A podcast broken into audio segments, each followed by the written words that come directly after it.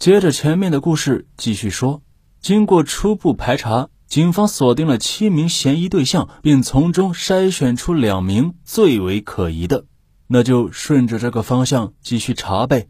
专案民警呢，也在枯燥和繁琐的排查中，紧张地度过了一天又一天，每天睁着熬红的双眼，拖着疲惫的身躯，奔走在大街小巷、乡间田埂，又苦又累不说，他们的心理压力也是巨大的。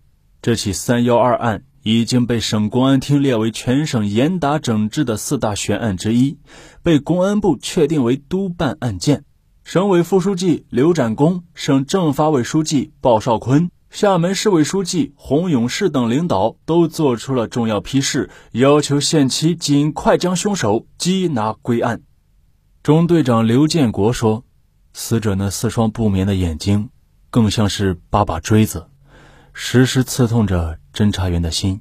每当困了、累了的时候，就会不由自主地想起现场的一幕幕。”就会有一种激情在胸口涌动。侦查员谢一勇的妻子怀孕几个月了，他都没时间回去看看她。他说最怕别人问起案件侦破了没有。仅就三月十二日至四月二十日的侦破工作统计，专案组召开各种发动会一万五千八百六十四场，走访群众一万三千三百二十一人，印发通告。一万九千七百三十一份，排查同安区十六到三十五岁的人员两万多人，排查摩托车四千七百八十五部。排查期间，不断有线索浮出，又不断的被排除。这两名黑衣男青年仍旧是如同石沉大海，消失在北辰山茫茫的夜色之中。郭勋全支队长来到北辰山下，在山边徘徊着。他在想，问题到底出在哪儿？他曾担任同安分局局长多年，对这里的山山水水有着深厚的感情。如今同安发生了这样的大案，心里特别不是滋味。他把铺盖卷带到了同安，但也是几夜无眠。看着民警们疲惫的身影，他心急如焚。案件侦破进入最困难的时期，进展缓慢，线索中断，可以说是举步维艰。下一步该怎么办呢？郭勋全支队长向山上走去，他已经是第六次上龙泉洞了。专案第一责任人邵华局长多次来到专案组，勉励大家要树立破案信心。作为刚刚到任时间不久的厦门市治安最高负责人，案件的发生和侦破对他来说是一个严峻的考验呀。他对民警们说：“市局党委下定了决心，要拿下这起案件。在目前线索还不明朗的情况下，全体办案民警一定要同心协力。”攻坚克难，要以一种对党、对人民、对警察的荣誉负责的精神来对待每一条线索、每一次排查。这是人民警察的誓言，更是一种信念。这种信念支撑着专案组每一名成员走过一个个低谷，走过那山穷水尽。四月底。随着重点目标嫌疑人一个个的被排除，拉网式排查从同安延伸到了全市的范围。市局专门召开两次紧急会议，全局动员，发动群众、治安骨干、党员干部等各方力量，一场群众性的围剿开始了。在艰难的排查工作中，厦门市公安局多年来与时俱进、不断积累提高的各种高科技侦查手段再次显威。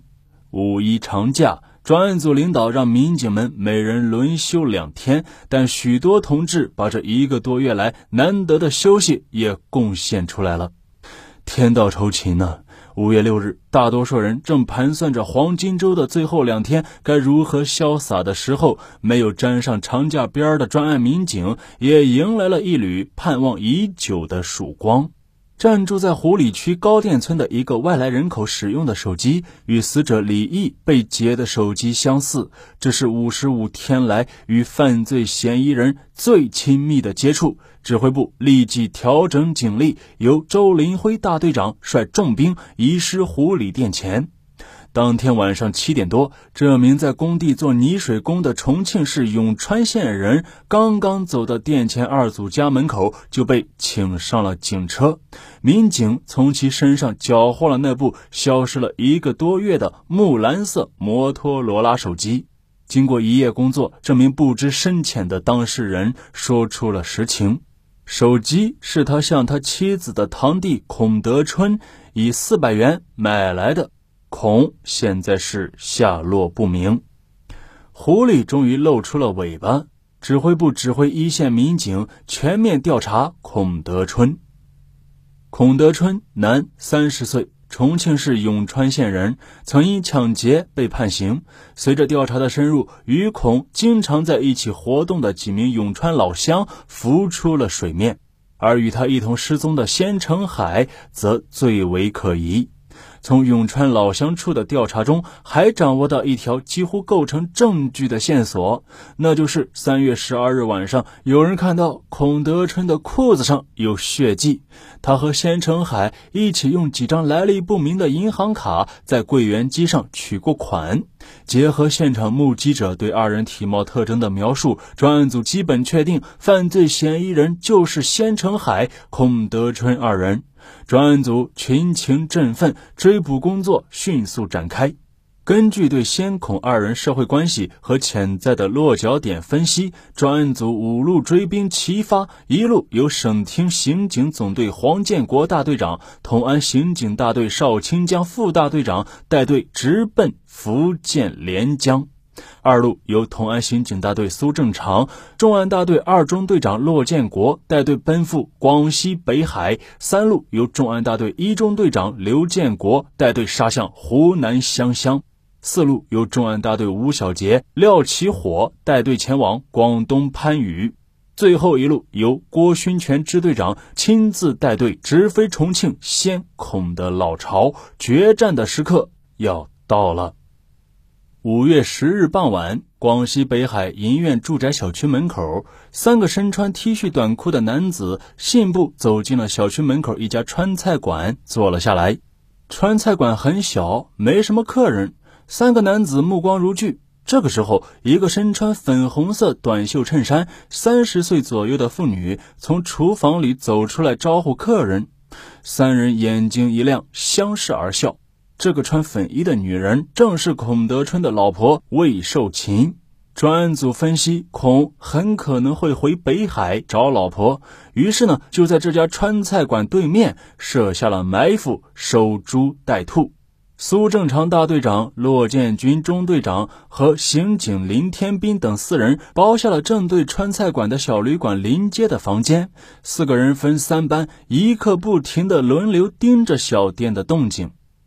晚上小店打烊后，他们又将布袋口设在了小店附近的暂住处。可是，漫长的两百四十个小时过去了，骆建国他们是吃川菜、吃泡面，把嘴唇都烧起了泡，兔子却是仍然没有出现。那这孔德春他去了哪儿呢？他难道连家也不要了？难道是专案组高估了他，方向判断错了吗？咱们呢，下集。接着讲述。